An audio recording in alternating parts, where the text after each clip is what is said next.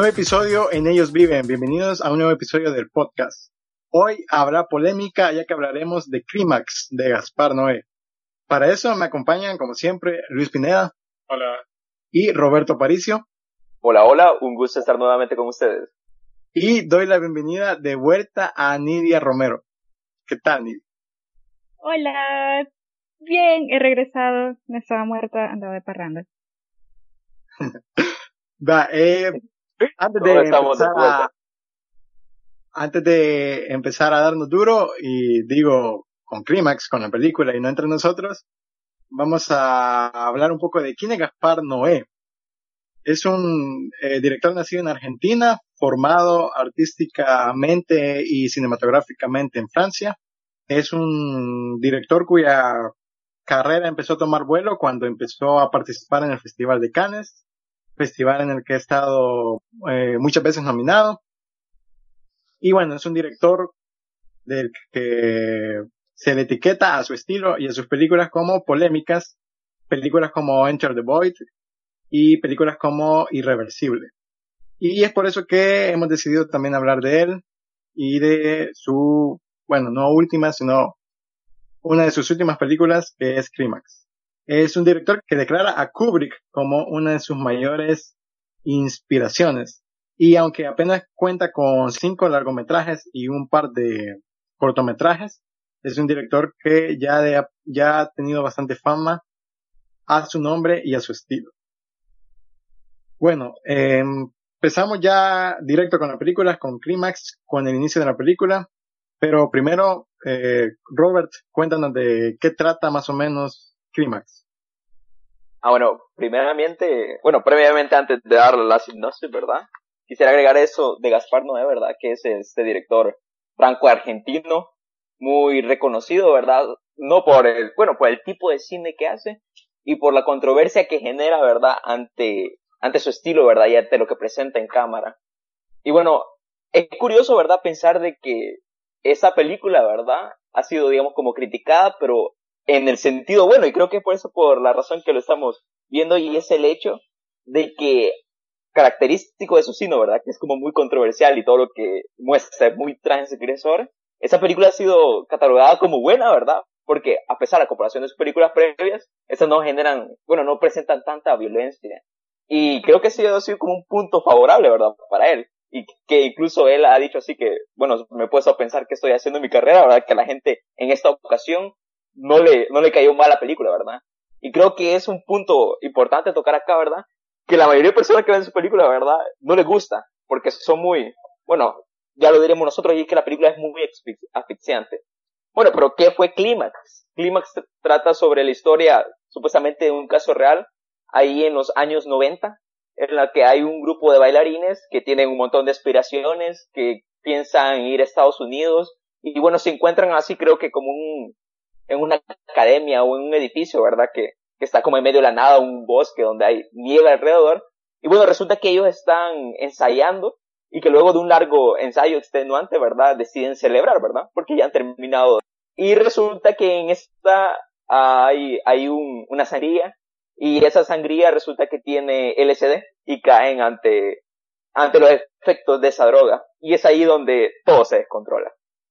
Bueno, ya lo dijiste bien tú las razones por las que, las razones eh, controversiales por las que también hemos decidido hablar de Clímax y de Gaspar Noé. Y ya iniciando con, con la película, con los primeros planos de esta, el primer plano que vemos es de una mujer en sangre caminando por la nieve.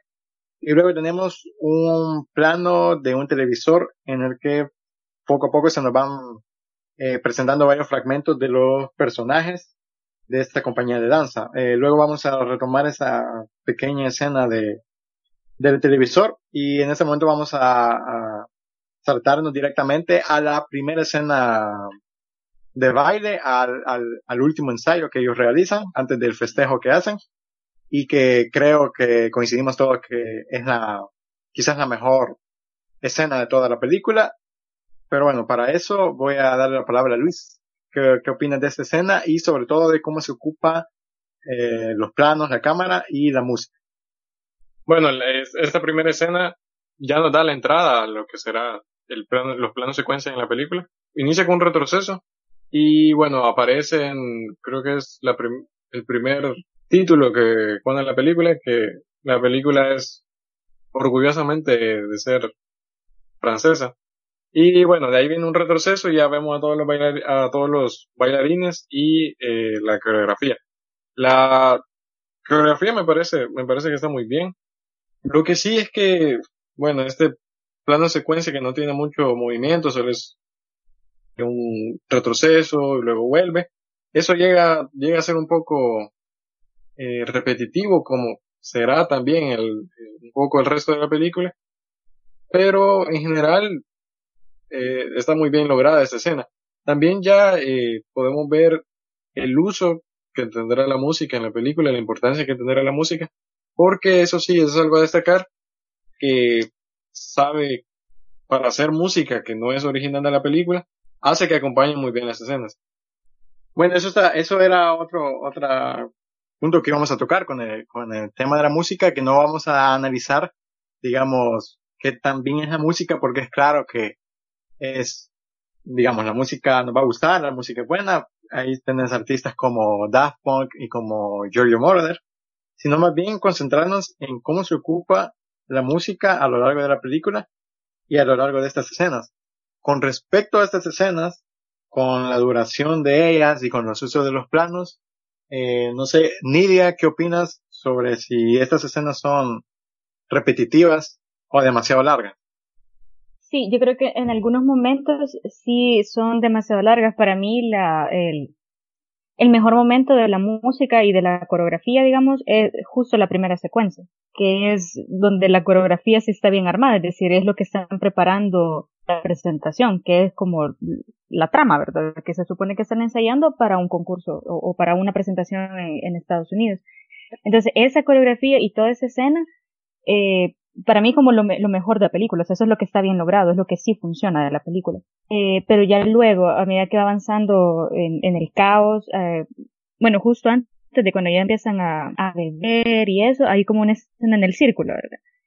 Y, y ahí sí la escena es demasiado larga, siento que ni siquiera contribuye a que admiremos la, habilidad de los bailarines y, y, y la música es como tediosa, es como el mismo beat una y otra y otra vez.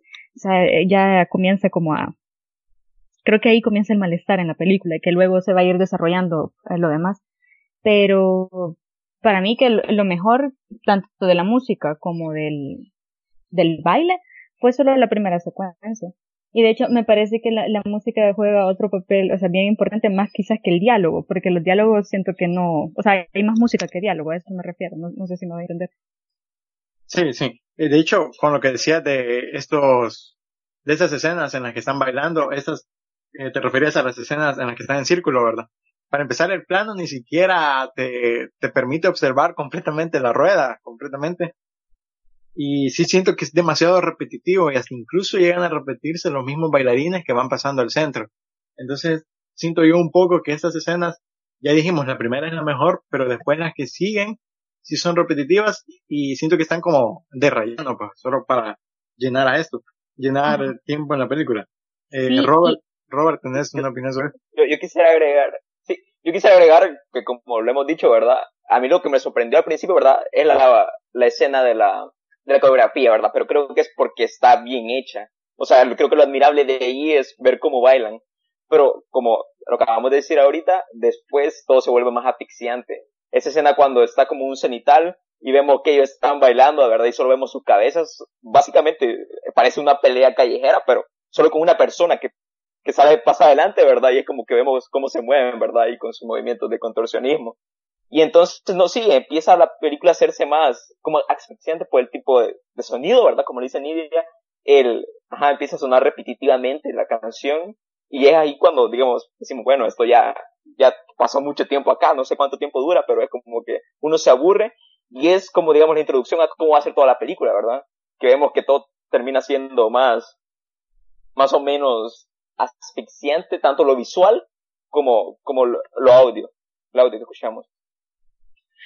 Sí, y también que no es nada, siento yo, novedoso, porque vaya, lo, lo, lo bueno de la secuencia es que vemos, o sea, todos los, los artistas tienen como su momento, hay pasos de baile que, que sí te llaman la atención y te atrapan, pero ya en esa siguiente secuencia, hasta los pasos de baile se repiten, cosas que ya vimos en la primera secuencia. Entonces yo creo que falla bastante en eso, porque ya demostraron que son buenos artistas, que, o sea, que son buenos bailarines los que tenés ahí, y se desperdician repitiendo una y otra vez el mismo baile o haciendo el mismo gesto de las manos.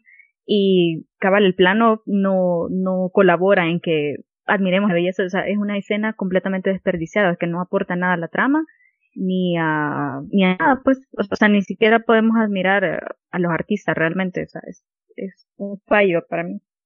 Con respecto a, a este punto les quería comentar sobre un digamos una parte de la crítica positiva que se le hace por otros lados a la película y es este sentido de que mediante el baile, mediante estas coreografías, el director Gaspar Noé intenta dar cierto mensaje mediante la corporalidad de los movimientos y de los personajes. Esto creo que, bueno, ya está un poco refutado con lo que hemos dicho, que son repetitivas las escenas. Además que, por ejemplo, quizás a excepción del primer baile, las demás son un plano distante, son un plano cenital. Entonces, como que quizás la intención de poner a la corporalidad de los movimientos no, no está bien reflejada. Eh, no sé qué, qué podrían, qué, qué podrían decir de eso. Mm, de, vaya, la premisa es entonces de que se supone que eh, a través del baile él quería dar un mensaje, o sea, esa es la, la gran premisa de, de, esta película, ¿verdad? O sea, que no, no es tanto la historia, no es tanto la trama, sino que los cuerpos se expresen. Y yo siento que, o sea, ni tampoco hace eso, porque, vaya, ya vimos que son buenos bailarines, la primera escena todo está bien, pero luego eh, se pierden en el caos y ni siquiera hay, no sé, un, un, un, un mensaje constante. O sea, vemos un montón de bailes erráticos, pero no, no siento que eso sea realmente una, o sea, que no nos está proyectando nada. Sí, hay, hay, hay desenfreno, hay dolor, quizás desesperación, pero igual se pierde, porque siento que, que ahí sí el, la cámara, como trataba también de, de dar vueltas y mil vueltas, no, o sea, siento que la, la, la aflicción se genera más por el movimiento de la cámara que por la expresión de ellos, porque eh, llega un momento en la película en que ni siquiera podemos ver a los artistas. O sea, yo, no entiendo lo que está pasando, sino que está dando vueltas y me marea el movimiento y, y tratar de concentrarme en ver algo, pero no los estoy viendo a los artistas. O sea, siento que al final no, o sea, ni siquiera se aprovechan, no, no sé, la, habilidad de los bailarines. Y exceptuando quizás a la, a la protagonista, ¿verdad? Selva, que es la única que vemos que, o sea, que son movimientos más definidos porque la cámara se, se centra más en ella, pero de ahí así como mucha expresión en los cuerpos, no, no ni se ven. Sí, sí. Yo quisiera agregar en eso, ¿verdad? De que el hecho de que la toma haya sido así como desde arriba, eh, pues no transmite nada, ¿verdad? Y digamos solo es como la parte en la que, que ellos se tiran al suelo, ¿verdad? Es como cuando podemos decir, ah, bueno, sí, como yo vi en la primera escena, ¿verdad? En la que ellos salen bailando, ese se puede tirar, ¿verdad? Y hace todos sus movimientos así contorsionismo. Pero sí, esa escena en la que está la cámara desde arriba viéndolos, no, no te dice nada de los personajes en sí, solo es como que, como lo mencioné anteriormente, es como una pelea, ¿verdad? Que dijera, solo que es con una persona allá, y que bueno, creo que transmite, no sé si transmite eso, ¿verdad? Porque, yo, bueno, yo tengo entendido, ¿verdad? Que Gaspar Noé no es como que se enfocó tanto en la dirección, ¿verdad? De que, ah, bueno, yo quiero que haga esos movimientos y quiero transmitir eso, sino que yo tengo entendido que solo le dijo, ah, bueno, haz estos movimientos, pero como actúa como que estuviera, estuviera poseído, ¿verdad? Porque tengo entendido yo de que el, la documentación de ellos era como ver cómo se reaccionaban las personas ante los efectos de las drogas. Y, bueno, esa escena lo único que transmite, para mí, desde mi perspectiva, es como gente llegando más a lo, a lo carnal, ¿verdad? O volviéndose más como animales, ¿verdad? Pero en sí, otra transmisión, ¿no? Bueno, voy a ir un poco en contra con lo que acaban de decir. Para mí sí tiene un poco de, sí estaba un poco, solo un poco bien hecho esto del, de esta parte del baile eh, en el que está en círculo y se graba con cenital, para mí sí logra, logra un poco transmitir mediante la corporalidad de, de los bailarines un poco su, su personalidad. Qué, qué contrario a una escena que creo que viene un poco después, o no sé si antes, en las que ellos están hablando. Antes. Antes. Entonces ellos están hablando y ahí vulgarmente lo que hace es que ellos están dando a, a conocer cómo son. Para mí ahí, ahí comete un grave error, pero en esta escena del baile, de esta escena y tal, sí logra con ciertos personajes. Por ejemplo, eh, algunos hombres sí denotan con, con el baile cierta eh, prepotencia. Y también hay un personaje, eh, un personaje femenino que en su baile, su baile parece como simular una relación sexual, que es el personaje que durante toda la película es como que lo busca, que bueno, al final termina, al final de la película conserva con el personaje principal, eh, es ella con quien, con quien termina. Eh, entonces sí, creo que sí logra un poco transmitir eso. Y quizá le faltó, quizá pudo hacerlo mejor, pero para mí sí era eh, la manera de buscarlo, contrario a lo que también introduce, que son esos diálogos absurdos en donde ellos hablan de quiénes son. Algo más que quieran. De hecho es como de las escenas más viciantes, ¿verdad? No sé si a ustedes les pasó, ¿verdad? Pero creo que llevan como 10, 15 minutos, ¿verdad? En el diálogo de ellos, de que estaban tramando ahí y dije, no, ya no quiero seguir viendo eso, es como muy, muy agotador querer saber lo que quieren hacer. Y bueno, sí, ¿verdad? Con lo que mencionas del baile, ¿verdad? Obviamente se transmite de que ellos se vuelven así como más animales, ¿verdad? Como más feroces con respecto a lo que habían dicho previamente. Pero ajá, lo que dicen previamente, que son como 15 minutos de sus planes, ¿verdad? Así grotescos, terminan siendo agotadores exviciantes. O sea, ¿qué mentalidad del director está ahí con poner tanta, no sé, tan explícito esos comentarios para, eh, bueno, tener claro qué están tramando? Bueno, ya que mencionaron bastante estas escenas de diálogo entre los personajes, vamos a entrar a, hablar de ellos. Y bueno, las primeras de las primeras escenas, la escena del televisor, en la que aparecen los personajes hablando de sus motivaciones, de por qué están en, en la escuela de danza. Algo curioso es que el personaje que, bueno, todos coincidimos, es el personaje quien es el principal y que parece que en un momento va a guiar a la historia, que es el personaje de Selva. Ese personaje, si recuerdan bien, no aparece en las escenas del televisor. Pues, bueno, creo yo que la verdad es que la escena, estas escenas tanto la del televisor como en, la que después vemos a parejas de personajes conversando, creo que están vacías. Creo que realmente nunca nosotros llegamos a entender cuál va a ser el desarrollo de cada personaje, a entender cuál, cuál es el propósito de cada personaje, además de que solo se quedan palabras, sus propósitos. Y con esto realmente no hay un desarrollo de personajes y tampoco por eso no, nunca llegamos a generar una empatía con ellos. Eh, curiosamente sí, quizás llegamos a generar un poco con Selva, a pesar de que nunca escuchamos a ella hablar de sus metas, de sus propósitos, como si escuchamos a los otros personajes. Nidia, quería preguntarte que, qué opinabas sobre, sobre esta idea de que realmente no hay un desarrollo de estos personajes y si realmente nos llegan a interesar. Eh, sí, eh, bien interesante lo, que acaban de mencionar este, de esa primera escena y, y lo que expresan, ¿verdad? Para mí, o sea, no tiene sentido bastantes cosas de esta película y para mí es el el diálogo. Por ejemplo, ahí tenemos 15 minutos de que ellos hablan y hablan y hablan y uno cree que, que bueno, todo vale la pena este esfuerzo porque más adelante va, e, e, esa información nos va a servir para entender algo de lo que ocurre con ellos o, o no sé, algo así. Y de, o sea, pasan hablando ese montón de tiempo y luego ya nada. Solamente es un montón de, de conversaciones que no, no tienen sentido. O sea, sí algunos expresan algunas cosas. Por ejemplo, vemos ahí un poco de, algunos personajes son bien homofóbicos, otros son machistas, otros tienen un montón de problemas personales, así como una, una relación bien extraña eh, entre algunos de ellos, ¿verdad? Por ejemplo, la, pareja de hermanos, que hay una relación un poco incestuosa.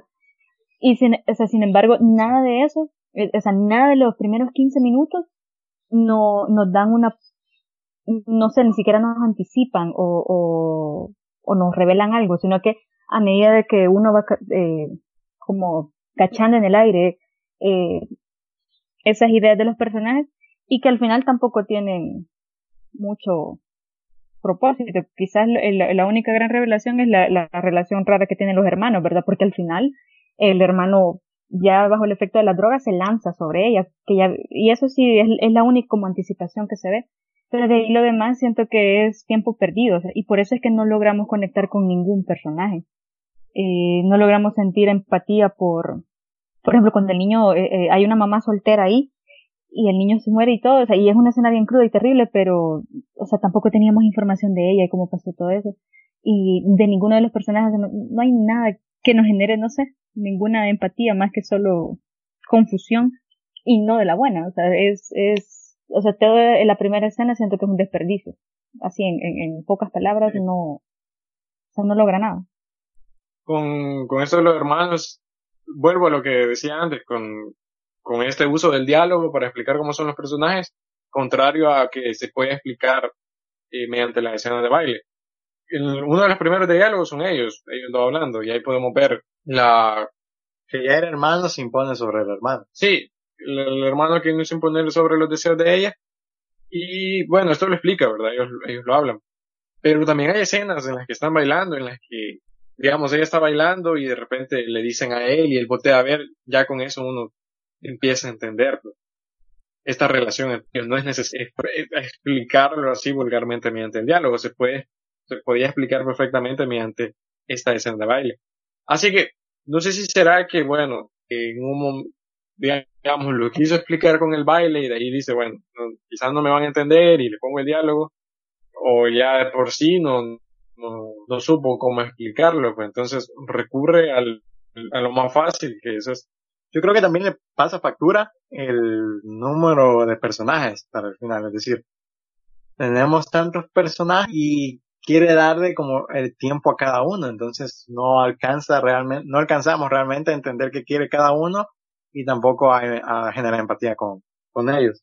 Sí, porque hay personajes que al final ni se acuerda uno de ellos. Pues, Quisiera agregar de que, ajá, como dice Nidia, ¿verdad? A mí me parece una completa pérdida de tiempo esa primera escena, ¿verdad? Y no sé, creo que también quisiera agregar algo con lo que también al final de, ese programa me gustaría terminar, ¿verdad? Y es que me da la impresión, ¿verdad?, que ese director hace del tipo de cine, ¿verdad?, de que como que le da la gana.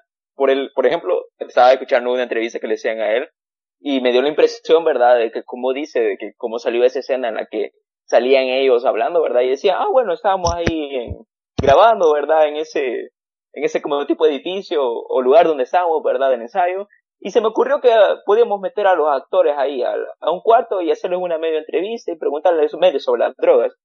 Y bueno, como podemos ver, eh, eso, ese primer, esa introducción, ¿verdad? No nos dice nada de los personajes después, porque después no nos presentan a ellos así como de una forma tan, no podemos apreciar quiénes son en verdad yo creo que quizás el único sentido que podría tener, ¿verdad? O que por lo menos que a mí me ayudó, ¿verdad? Es como para identificar la cara de todos los personajes. Porque después ya no se sigue desarrollando. Y también creo que afecta, afecta el hecho, ¿verdad? De que la cámara no es como que esté siempre, o sea, no, no sea la visión de un solo personaje, sino que como lo dijo Luis, es que, bueno, que estaba, ¿verdad? Rodeando a cada uno. Y bueno, no sé, no se le da el tiempo. No, no se presentan a todos. Bueno, con, con esto, bueno, ya creo que dejamos claro que los personajes no llegan a desarrollarse bien. Y con esto creo que también surge un problema en cuestión de la trama en general, es que ¿quién va a guiar la trama, verdad? Eh, tiene que haber siempre un personaje que, o varios que, que puedan guiar la trama, pero en este caso son muchos los personajes y como ya lo comentaron, al final hasta se llegan a perder y terminas perdiendo el interés por muchos de ellos. Pero con respecto a la trama, es decir, quisiera que llegáramos como a quizás una conclusión o algo de qué aporta realmente, digamos, cada personaje a una, a la trama, digamos, a la trama de la película, pero sobre todo si realmente hay una trama, es decir, qué sucede realmente en la película, qué consigue cada uno, es decir, tenemos, eh, entendemos todos que técnicamente es una tragedia, ¿verdad? Nadie consigue lo que quiere. Pero lo que me refiero es que realmente había una trama o realmente la película siempre estuvo vacía y todo lo que se nos contaba mediante los diálogos y los bailes realmente no iba a llevar a ningún lado y realmente nunca tuvo esa intención. Robert, ¿qué, qué opinas de esto? Sí, pues fíjate que eh, yo opino, digamos, que en general, ¿verdad? La, la idea, la, la película tenía una idea, ¿verdad? Y era de que, bueno, sí, o sea, presenta a los bailarines, ¿verdad? Quedan drogados y bueno, después les llega el bajón y empieza el infierno por la lástima de que no se llega a una conclusión, ¿verdad? En la historia, y por el simple hecho de que, ajá, no conocemos los personajes, ¿verdad? No sabemos cuáles son sus aspiraciones, no sabemos, no hay un problema que ellos enfrenten. Entonces, bueno, al principio de la película yo decía, ah, bueno, me presentan en la escena de esta tipa, ¿verdad? Que, de la chica que, que se lacera, ¿verdad? Y que termina toda cortada y ensangrentada en la nieve. Y yo digo, bueno, ella también puede representar algo en la historia, pero al final, como todos los personajes, terminan siendo casos individuales que al final no concluyen en mucho, o por lo menos no terminamos identificándonos con ellos o no nos transmiten ningún sentimiento. Entonces, para mí, bueno, no sé, creo que la película sí tiene así como una idea, ¿verdad? Pero es como bien vaga. O sea, solo nos presenta los, los, los, bueno, los jóvenes ahí que se, que se drogan, ¿verdad? Y que la pasan mal. Pero de ahí no nos quiere transmitir nada en sí. Al menos que solo sea lo grotesco de lo que pasa, pero no, no termina teniendo una historia así clara, ¿verdad? esa escena eh, con la que inicia la película de la mujer ensangrentada en la nieve, o sea, ya pierde todo el sentido ya para el final, pues no, no es, no, de hecho no tiene, no es como que la película cierra, digamos, o vuelve a conectar con esa escena porque no, no, no, no funciona para nada. Pues. No sirve como simetría. Sí, no, y, y, digamos, cuando la película llega a eso, vuelve a esa escena, ya solo es como, hey, esta fue la escena con la que inició, pero después la deja a un lado, pues, y, y es demostrar cómo quedaron los demás personajes. Fíjense que a mí, en algunas, si hay películas que no tienen trama, o que no respetan esa simetría, que no hay así como una, una trama que leer per se, a mí no me molesta. Es decir, yo, yo entiendo quizás de, de dónde viene esa, esa idea de, de romper, ¿verdad? La, el esquema y, y que no hay una trama un personaje, o sea, e, esas cosas creo que son válidas. Sin embargo, no creo que él lo haya hecho bien. Y es por, por eso, por todas esas cosas que ustedes ya han dicho. Está bien que no haya un protagonista o una historia que seguir. Digamos que si el, el mero propósito de él era solo reproducir ese asco, esa grotesquidad o, o, exponer ese terrible mundo de las drogas. Vaya, está bien, pero eh, debería, debería hacerlo de alguna manera que tenga sentido. Y a mí lo que me suena, con, en especial con lo que mencionó Robert hace un rato, de que él en una entrevista fue como que, ah, voy a hacer esto y, y ya, se me ocurrió en el momento. Entonces siento que, que, que se ve aquí la falta de disciplina. Yo creo que para hacer algo desordenado y, y romper esos esquemas tenés que conocer el esquema. Y a mí me parece que el tipo no se tomó el tiempo de pensarlo. O sea, o, de escribir algo que, algo que él quisiera transmitir. Y por eso es que falla y no llega a nosotros. O sea, él dijo, lo voy a hacer grotesco, pero, pero ¿por qué?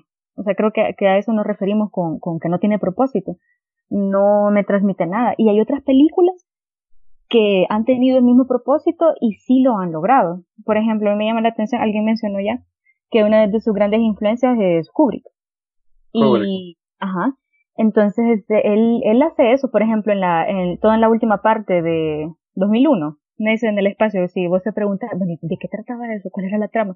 Y uno le da vuelta, ¿verdad? Y, y sí le puedes encontrar cosas, pero es porque él sí lo tenía pensado. Es decir, él, meditó y puso las piezas en orden y no estuvo improvisando en el camino. O sea, digamos que el, el tipo no tenía una idea. En cambio, él quiere imitar a los genios, pero si no sos un maestro en, en pues sí, en tu arte, en, lo que estás haciendo, eh, se nota que estás improvisando y entonces no logras transmitir el mensaje y no logras ni o sea, conmover al público con nada, es decir, solamente con, con aventarle sangre en la cara y, y, aventarle horror, siento que no, no hace nada. Y hay otras películas, por el contrario, que, que son bastante clásicas o bien básicas y con una historia, o sea, sí, sencilla, pero que logran transmitir algo. En, cambio, él creo que se la pica de muy profundo y al final no, no termina en nada.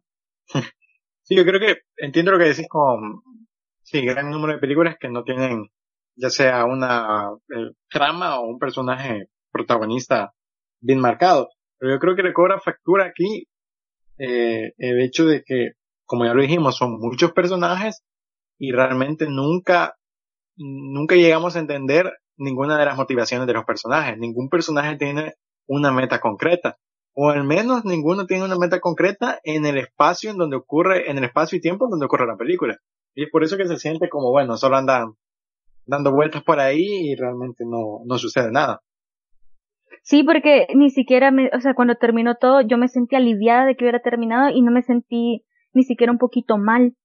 De todo lo que había pasado, o sea, había gente, o sea, ocurrieron cosas horribles, ¿verdad? Violaciones, muerte, una chara agarró fuego, y yo no sentía nada, era como que, ajá, es como, ah, vaya, ya se acabó esta, este circo, o sea, eh, eh, pero es que ya, o sea, yo no sentía empatía por ninguno, man. Quizás la única escena que uno lo afecta es la del niño, pero por, por lo que implica, pues un niño, él no tenía nada que hacer ahí. Sí, porque es un niño y cabal, ¿no? Ajá, exactamente. En cambio, los demás eran adultos y, y ahí está la chara corriendo, agarrando fuego. Todos están en un ataque de pánico y yo soy así como, ¿y qué va a pasar? O sea, ¿y qué? ¿Y qué? O sea, ni siquiera esa empatía general.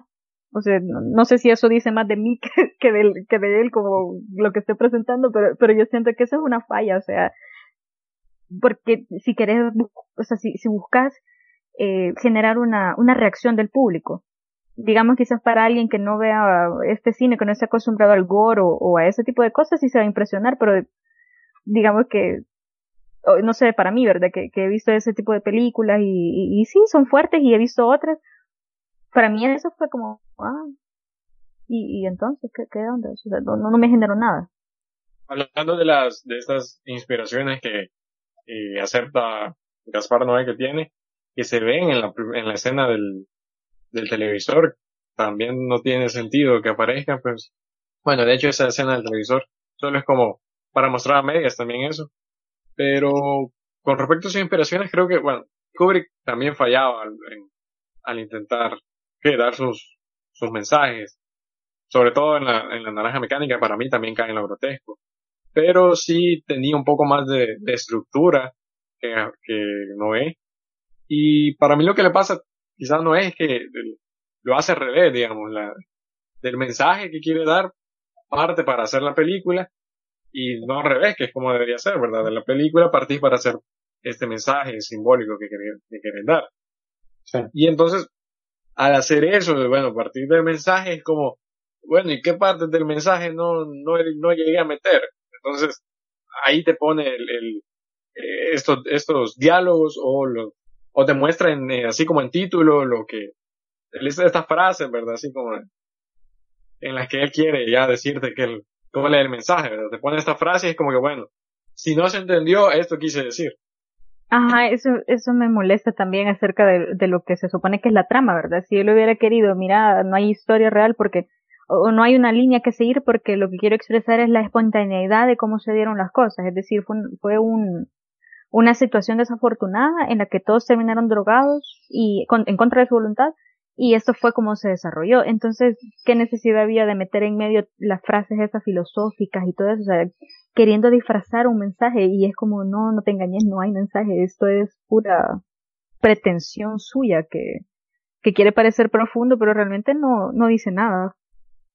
Bueno, algo que mm, ya pasando del tema de la trama, eh, algo que sí no creo que no lo podemos negar a la película, digamos, un aspecto técnico de, de, del director es que, digamos, la cámara la mueve y la cámara se mueve bien, ¿verdad? Lo que sucede, lo que pasa, que ya hablamos, es que la cámara realmente no comunica el mensaje que, que el director intenta o que él tiene en su intención dar, ¿verdad? Eh, bueno, y con todo esto que ya dije, que mueve bien la cámara y que tenemos varios planos de secuencia, siguiendo todo esto, llegamos a la, digamos, la última escena, quizás podríamos etiquetar de escena eh, climática, que ya que, bueno, todo se fue, todo se fue a la perdición ya, ¿verdad? Y, e incluso se fue la cámara a la perdición. Yo creo con esto eh, me causa un poco de conflicto porque yo siempre he dicho que, digamos, en este caso en el que todos los personajes están drogados, que tu personaje esté drogado no significa que tu cámara va a estar drogada. O sea, me explico que no significa que tu cámara va a seguir justamente eso. Es decir, puede seguir esa misma sensación, pero, es decir, puede crear esa misma sensación, pero mediante otras técnicas, otras técnicas cinematográficas. Creo que yo eso le pondría un, un punto negativo a esa, a esa última escena, que realmente se llega a perder la composición, es decir, llegas a perder la noción de lo que está pasando. Eh, me refiero a en, términos del plano, ¿verdad? Es decir, no ves quién es el personaje, no ves qué está sucediendo, no ves en qué espacio estás. Entonces creo que este es un punto negativo. Es claro que esta escena intenta ser una contraposición a la primera coreografía, el primer baile, en decir, el primer, ensayo que vimos al inicio es, está todo en control, ellos tienen el control de su cuerpo y del espacio y todo, y luego en esta última escena ya no lo tienen. El problema, como ya lo dije, es que la cámara sufre eso mismo y nosotros llegamos a realmente, se llega a perder esa, esa composición del plano y creo que eso le, afecta. Es decir, ahí creo que se ve un poco que realmente su labor como director quedó a deber. Y bueno, voy a hacer referencia a otra película, eh, Midsommar del 2019, eh, con esto de que bueno, cuando tu personaje eh, ¿qué? está drogado, ¿cómo, cómo pones la cámara? Eh, hay una escena malísima en esta película, en Midsommar, que es que, bueno, los personajes se drogan y lo que nosotros vemos como no sé, le pone a la cámara como un filtro ahí todo raro, que se ve como distorsionado, y bueno, se ve horrible. O sea, no, no causa ningún efecto.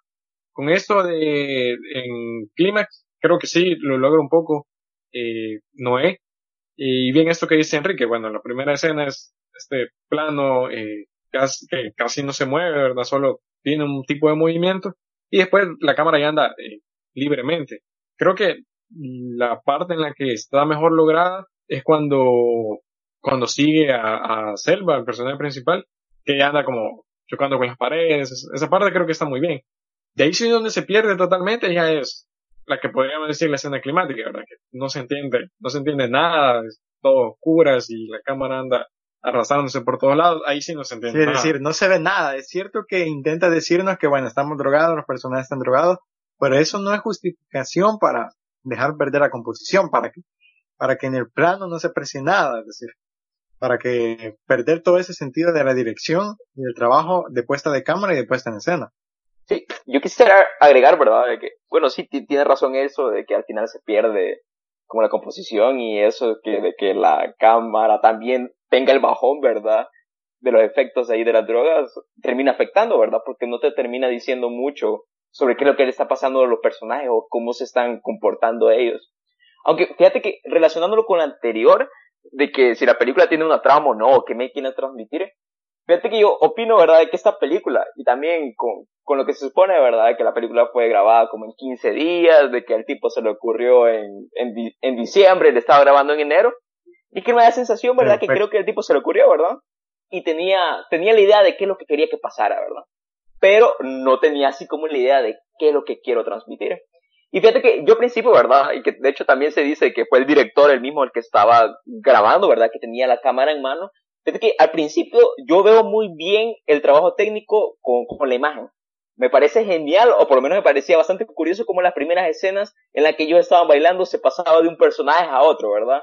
Y también como la cámara, ¿verdad? En los momentos cuando ya empiezan a estar drogados, ¿verdad? Hace como un giro sobre, o sea, que vemos que es como que la cámara está dando vueltas. No sé, me parece curioso, ¿verdad? Y yo digo, oh, bueno, quizás quiere transmitir esa sensación de que está drogado, ¿verdad? Y de, hecho él lo dice, ¿verdad? En una de sus entrevistas, ay, ¿cómo me puedo sentir así como elevado, ¿verdad? Y claramente ahí se ve, ¿verdad? Que lo que él quiere transmitir es como la idea de que también está drogado, el espectador está drogado viviendo con ellos, eso. Pero sí creo que al final hay como una falla en eso, en el sentido de que, como lo mencionamos anteriormente, no hay así como un seguimiento de cada personaje. Y eso afecta porque al final no sabemos qué es lo que está viviendo cada uno, ¿verdad? Y es como que la cámara también tiene un bajón. Y entonces no sabemos qué está pasando porque como ustedes dicen, todo se vuelve negro. Y termina siendo asfixiante porque no sabemos en qué punto están, ¿verdad? Y es como que da la sensación de que, bueno, y eso, ¿por qué sigue, verdad? Ya va a terminar.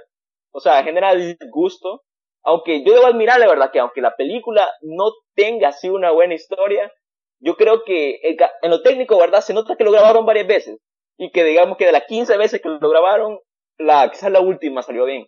Y por eso pusieron que esa mejor escena. Visualmente hay unas escenas que se ven bien, pero de ahí quizás falla, porque como, como es en el cine, ¿verdad? La imagen tiene que transmitir algo. Y bueno, aquí solo se queda corto con eso, lo de la, lo de la intoxicación.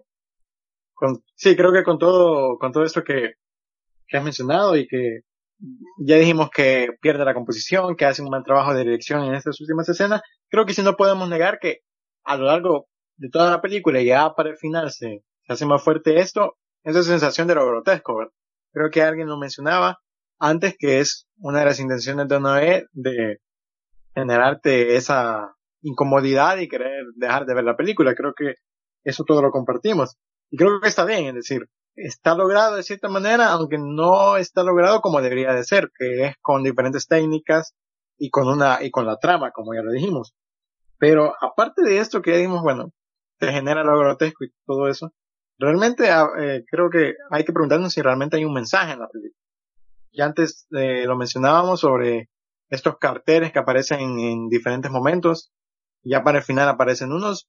Realmente esto es, hay que decirlo, una estupidez que te pongan esos carteles porque, y creo que esto afirma todo lo que hemos dicho de que no, no hay un mensaje, de que no hay una trama y de, y de que no se transmite un mensaje por medio de los planos, por medio de la cámara.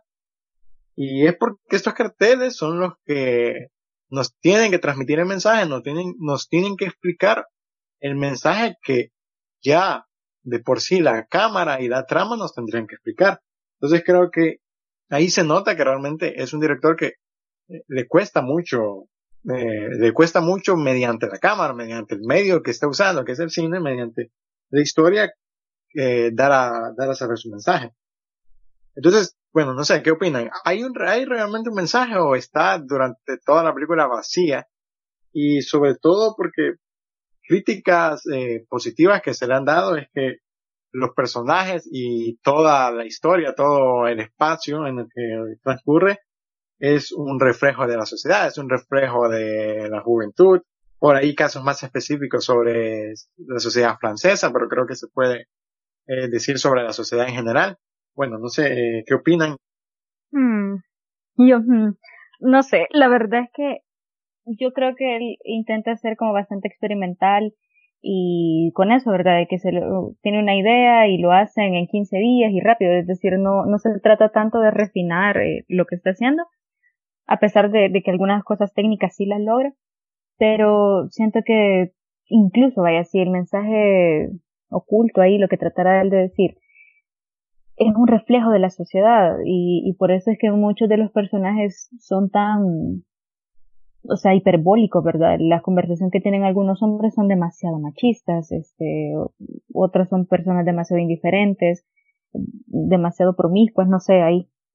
Pero, no sé, creo que el desorden, o sea, al final, el, el, el, lo de la droga y, ese desorden eclipsa todo lo demás, o sea, cualquier intento de, de, de, de transmitir ese mensaje se ve perdido por, por, por el caos que se desata después.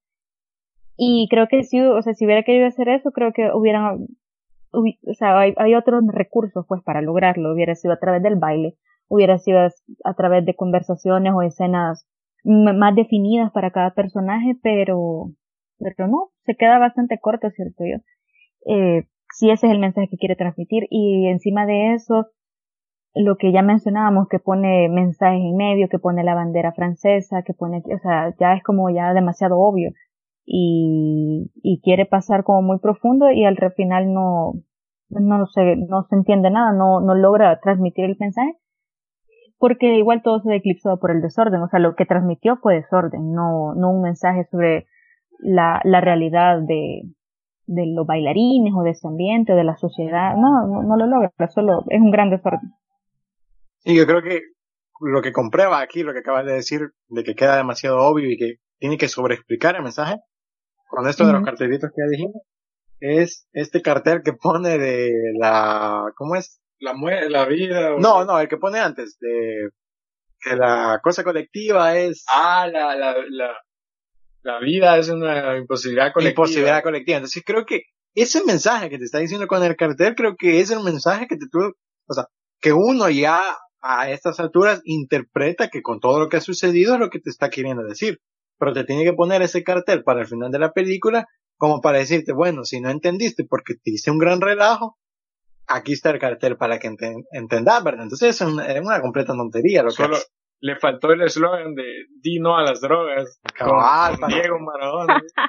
porque es cierto, o sea, si, si toda la película, toda la película queda vacía o queda eh, sin sentido cuando te pone estos carteles, pues. O sea, se supone que esto que me estás diciendo ya lo tuve, ya lo tuve que haber visto, o ya lo vi.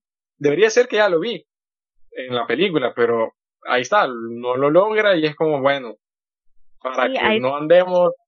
Para los que no entendieron. Ajá, para los que no entendieron, para que no a esa conclusión tendríamos que haber llegado al final, así como rayos, ¿verdad? Trabajar con gente es terrible porque hay un montón, no sé, sin, es necesidad, sin necesidad de ponerte ese cartelito ahí.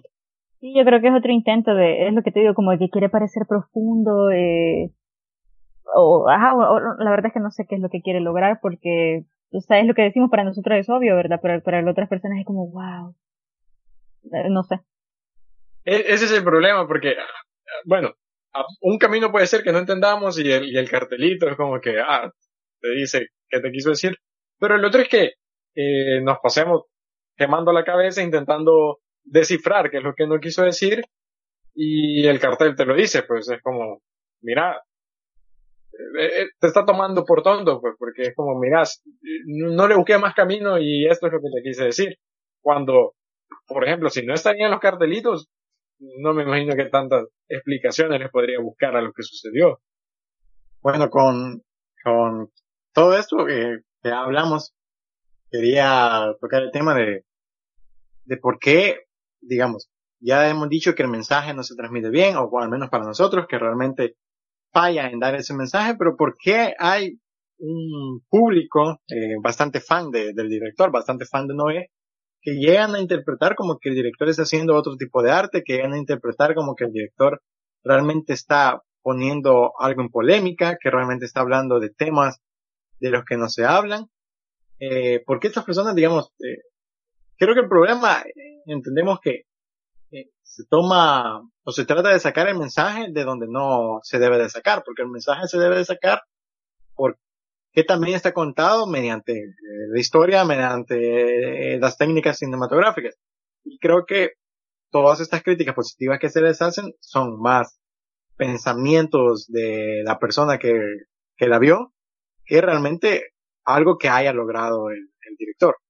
Entonces, con esta percepción de este arte polémico, de este arte diferente que es que él intenta hacer, eh, ¿qué, ¿qué podrías decir sobre eso, Nidi? Eh, fíjate que yo creo que esta película y este director pertenece a, a no sé, a estos, a, este tipo de arte que se, que, que quiere venderse, voy a decir, eh, como experimental, como transgresor, como vanguardista, y entonces se genera toda una conmoción alrededor de ellos, porque como son tan eh, fuera de, de lo común, entonces creen que, que, o sea, que por ende es bueno, ¿verdad? Porque no sigue las reglas. Eh, sin embargo, creo que hay otras películas que, que sí son vanguardistas, que sí son transgresoras. O sea, el, eh, romper las reglas no es el problema, sino cómo lo haces. Y siento que él recae mucho en lo grotesco. O sea, solamente ese es su, como su muletilla y como es eh, grotesco, entonces es polémico y si es polémico, entonces es bueno. Porque mucha gente cree que si, si ven una película y no le entienden, o sea, es como que no, no es culpa del director, sino de ellos, ¿verdad? Porque eh, eh, hay que verla una o dos o tres veces, entonces genera como todo un, no sé si morbo es la palabra, o fetiche alrededor de la película, porque hay que analizarlo, hay que verla, hay que entender los matices, y no es así. Te están presentando eh, una historia mal construida, con recursos que no tienen sentido, y, y aún así creen que es trabajo del espectador terminar el mensaje. Y, y no es que sea algo malo el, e, esta construcción colectiva del sentido. O sea, hay películas que, que, que nos presentan una historia y es parte del, es como un reto, vaya, para el espectador, pero según lo que ya hablamos, eh, no es un, o sea, no es un reto, solamente nos está tirando un montón de porquería en la cara y aparte nos pone una frasecita ahí para, que si sos tan tonto y no lo entendiste, no, no, o sea, no sé, es como ya es demasiado obvio, nos está tirando un montón de cosas en la cara, pero como es grotesco, entonces es controversial. Entonces, eh, yo creo que a la gente le, le gusta eso, el, el, como ese morbo de, de, de, de experimentar algo diferente. Y realmente no, no sé, se trata creo yo de buscar un poco más, de ver otro tipo de, de, de películas que sí lo logran, que, que sí pueden ser transgresores y que lo grotesco es un medio para un fin, no el fin en sí mismo.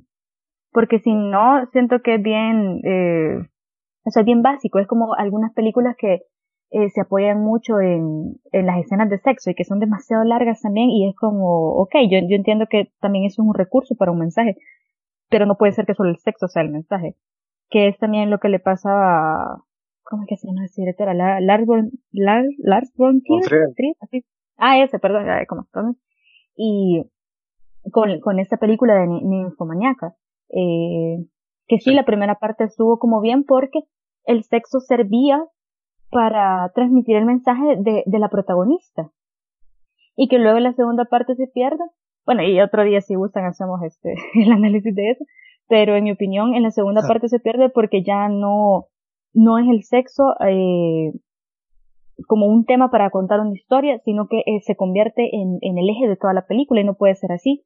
O como en, la película esta de Madre, donde es como, vaya, estamos entendiendo aquí la metáfora, ok, los visitantes, los intrusos, y de pronto se genera todo un caos y al fin, o sea, se, se, se basan, su muletilla es eh, el, lo chocante visualmente, eh, o las escenas, es demasiado grotesco de ver, y lo, al final lo que esconde es una metáfora básica. Es decir, no, hay otras películas que ya lo han hecho y lo han hecho bien. Y entonces ellos vienen a, a querer vendernos este, esta nueva gran historia cuando tema de droga ya lo vimos, tema de racismo ya lo vimos, bailes, ¿cuánto hay de eso? Entonces, eh, locura, un montón. Eso, de un ataque a los sentidos, un, algo grotesco, ya lo hemos visto, ya se ha hecho.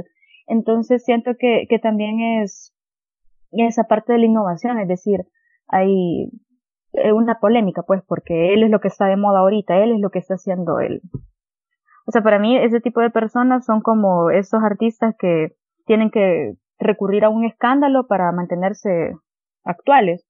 Y alguien creo que ya mencionaba que sus otras películas son iguales, o sea, ¿cuál es el tema de él? Cuando vos vas al cine ya ni tenés una sorpresa porque ya te sientas sabiendo a lo que te enfrentas.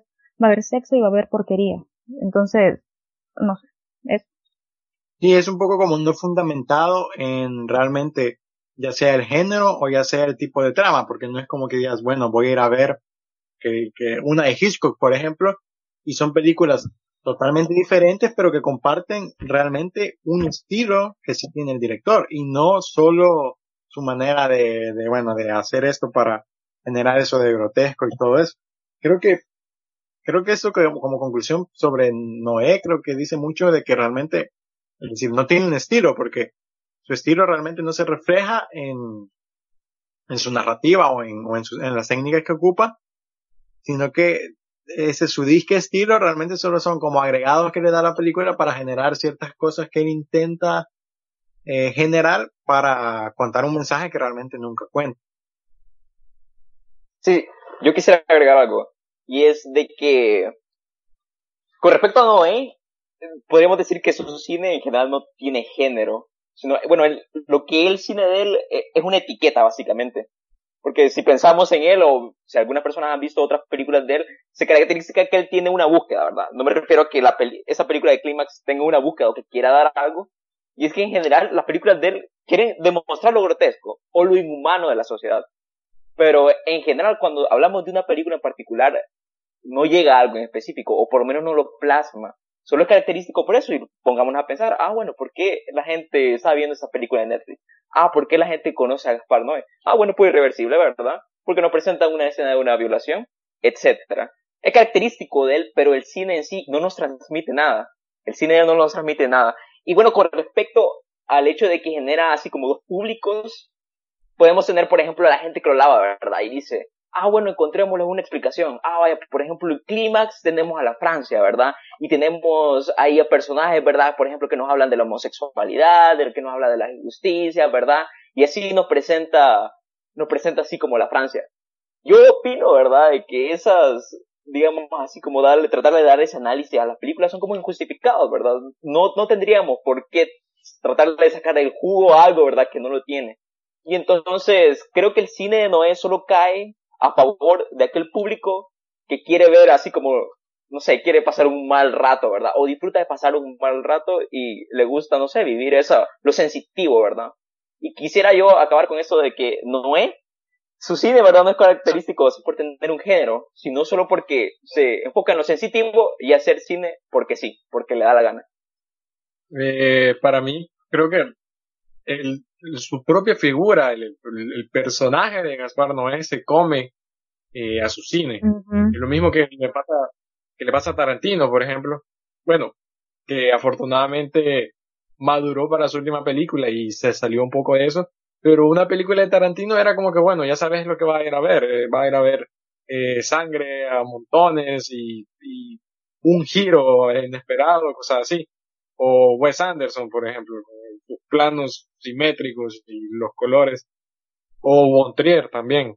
Bueno, en el caso de Bontrier, digamos que más que todo el sexo, su tema, digamos. Entonces esto se come sus películas y es como que, bueno, ya vas a, cuando vas a ver, y esto es lo malo, porque cuando vas a ver una película de ellos, vas con la premisa de, no de cómo va a ser la película, por ejemplo, una Hitchcock, antes de verla, digamos, ya sabes que va a tener suspenso. Exacto, ya sabes que va a tener suspenso, pero una de Bontrier ya sabes que va a tener sexo, una de Tarantino ya sabes que va a tener sangre, entonces, eh, y una, con una de estas, como bueno, ya sabes cómo va a ser esto, cómo mueve la cámara o las, estas, que, que te, lo grotesco que te incomoda hasta que querrás quitar la película. Entonces, eso le pasa factura. No sé si alguna vez se lo va a quitar, así como Tarantino ya se va despegando un poco de eso, no, no sé si le va a llegar a pasar a él, pero me imagino que no, porque es como que él mismo declara que le gusta hacer eso. Bueno, ya que están casi que matando a Noé, ¿verdad? Vamos a ir finalizando y eh, quiero que me den ya su, su sentencia final, su juicio final sobre la película, eh, en cuestión de, bueno, vale la pena verla, la recomendarían, qué sé yo, y también, si pueden, si quieren, eh, dar una recomendación de otra película, una recomendación alternativa a esta película, quizás que indique cómo se debería de hacer en, en contraposición a Climax. Y bueno, si quieren empezamos, Robert, tu, tu sentencia. Ah, pues personalmente a mí la película no me gustó, ¿verdad? La empecé a ver, primero que 15 minutos o 20 minutos dije, bueno, ¿qué está pasando acá, verdad? Y quería que ya terminara. Pero, bueno, no sé, yo no la recomendaría, pero habiendo tanto público, ¿verdad? Y que con todo lo que hemos dicho ahora, ¿verdad? Y que si lo están escuchando y aún así le llama la atención verlo, por solo que tener una experiencia sensitiva, pues, ah, la pueden ver, ¿verdad? Pero fíjate que yo la verdad no, no tengo así como mucha experiencia con el cine de que se supone que él admira, ¿verdad? Así como Kubrick o como Buñuel. Y creo que, bueno, después de ustedes así comentarán, ¿verdad? Que está mal, no sé, como mal inspirado, ¿verdad? Quizás no captó bien la idea y no lo reflejó bien. Pero yo creo que, digamos, que con lo que me deja así como sobrando el cine de él, ¿verdad? Que quizás él podría, así con decir, con todo lo grotesco que nos presenta la sociedad, podría darnos así como a pensar, que estamos haciendo nosotros mal, ¿verdad? Lastimosamente no se llega a eso. Y bueno, quizás lo que se me ocurre ahorita, ¿verdad? Y una película que tengo en mente sería esta de Wrecking for a Dream, de Darren Aronofsky. Y es porque esa película me dejó la sensación de que, bueno, también retrata lo grotesco de la sociedad, pero nos deja pensando, ¿verdad? Esas películas sí tienen un mensaje claro cual transmitir. Bueno, eh, eh, mi sentencia sería, sí la recomiendo, claro, creo que hay que verla, hay que ver de todo. Si no han visto Noé, creo que sería un buen punto de partida, quizás, para después ver las otras que en teoría eh, quizás son un poco más duras, ¿verdad? Por eso la recomiendo. Sí creo que es mala, claro que es mala. Falla, tiene muchas fallas. Y mi alternativa sería, como recomendación, la película Trainspotting de Danny Boyle, primero, porque las dos rozan el tema de las drogas. Segundo, porque Danny Boyle es mucho mejor con la cámara que Noé y eh, ejemplifica muy bien lo que digo yo, que hay otras técnicas y hay otra manera en la que no pierde la puesta de cámara y la puesta en escena para dar esa sensación de que estás, ya sabes, drogado o eso. Bueno, mi sentencia para esta película es que yo no la recomiendo. Realmente creo que hay otras películas que pueden tener el mismo efecto y están hechas de mejor manera. Porque el detalle con esta película es que visualmente se ve bastante atractiva. Si usted ve los pósters, si, ven los, los fotogramas, se ve súper bien. Pero al final, por todo lo que explicamos, no entrega lo que promete. Y como alternativa, eh, pues yo les, les invito a ver más cine, por ejemplo, como el de Buñuel, que creo que si alguien quiere decir que hay cine que no tiene trama, con un propósito y que y que también genera un efecto como de temor. Eh, alguna gente clasificó, por ejemplo, esta película de, de, de Clímax, como terror psicológico y para mí no, o sea, no, no sentí el terror. Entonces vean El Ángel Exterminador de Buñuel y eso para mí es terror psicológico, eso es surrealismo, eso es eh, romper con las reglas del juego y hacerlo bien. Es decir, ahí romper la linealidad de la historia. Hay muchas cosas ahí bastante interesantes que, que, que creo que eso es innovador y eso se hizo en los años 30. Entonces creo que sí le, le recomiendo mejor que vean eso. Yo para terminar creo que quizás la idea de la película es buena, pero le faltó, le faltó muchísimo. Creo que le, le falta por aprender cómo narrar así con la cámara y el baile era creo yo la manera, mostrar más, más de ellos, pero en general la película es, es malísima. Uy, y yo me equivoqué, la película dije que era de los años 30, la del ángel exterminador, pero no es de los 60, perdón. ok. Bueno, eso fue todo, estos fueron ya los juicios finales, las recomendaciones finales. Eh, fue todo por este episodio. Les recomendamos seguirnos en las redes sociales, en Facebook como Ellos Viven y en Instagram como Ellos Viven Podcast y también en nuestro canal de YouTube. Eh, esto fue todo para Clímax de Gaspar Noé en otro episodio del podcast Ellos Viven.